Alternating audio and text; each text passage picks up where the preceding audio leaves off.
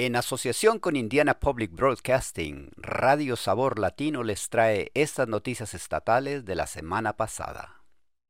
Cambios al programa 21st Century Scholars ayudan a evitar que los estudiantes puedan quedar al margen. Muy pocos estudiantes de Indiana estaban solicitando una beca que cubre el 100% de la colegiatura en universidades y colegios públicos estatales.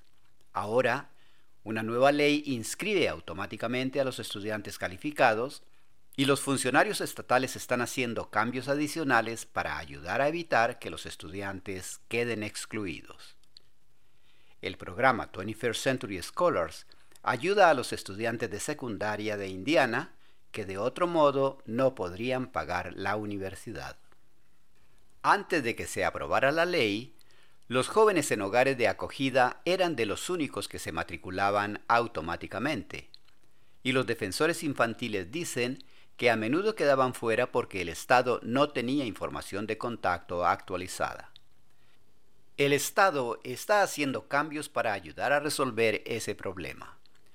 Josh Garrison trabaja en la Comisión de Indiana para la Educación Superior.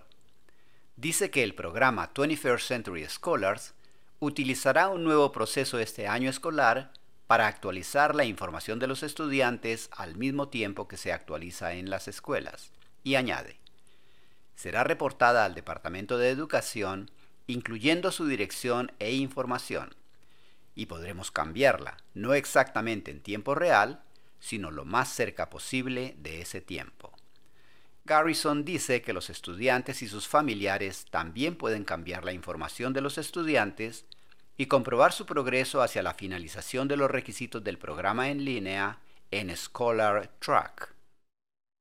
El presidente de Ball State afirma que las propuestas de Biden sobre préstamos estudiantiles no abordan el problema sistémico. La administración del presidente Joe Biden está introduciendo un nuevo programa de condonación de préstamos estudiantiles después de que una propuesta anterior fuera anulada por una sentencia del Tribunal Supremo. Pero el presidente de Ball State University dice que ninguna de las propuestas aborda los problemas sistémicos de la considerable carga de la deuda estudiantil. Jeff Mearns dice que las universidades no tienen ningún interés real en abordar el problema de la deuda estudiantil. Él dice, tenemos que construir un mecanismo para recompensar a las instituciones cuyos estudiantes prestatarios reembolsen sus préstamos. Y a la inversa, responsabilizar a aquellas instituciones cuyos estudiantes prestatarios no pagan sus préstamos a tasas muy elevadas. El presidente de la universidad también afirma que demasiados estudiantes están abandonando la universidad sin obtener un título y esas personas con menores cantidades de deuda tienen las tasas de falta de pago más altas. El plan actual de la administración Biden condonará los préstamos a las personas que hayan efectuado pagos mensuales regulares durante 20 o 25 años. En Indiana son más de 19 mil personas.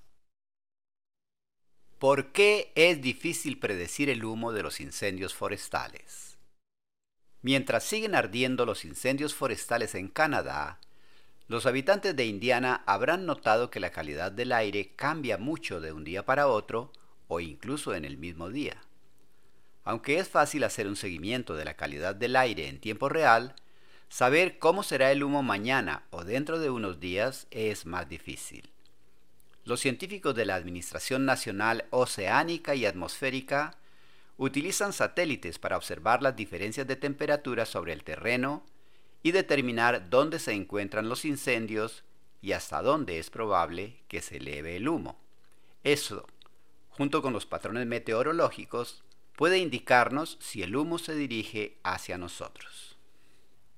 Stan Benjamin, científico atmosférico de la NOAA, afirma que estas previsiones de humo son relativamente nuevas y tienen algunas deficiencias.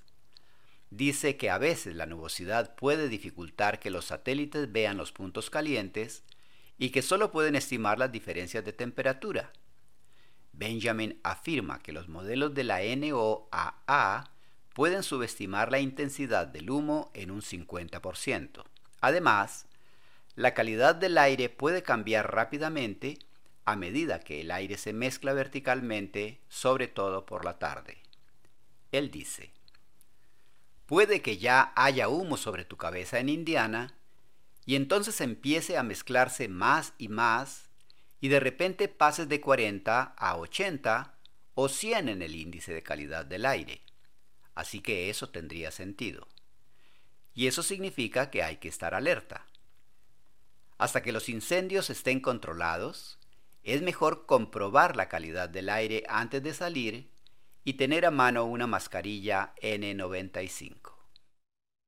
Estas noticias fueron traídas a usted a través de una asociación de Indiana Public Broadcasting y Radio Sabor Latino, traducción proporcionada por El Puente. Volveremos la próxima semana con más noticias.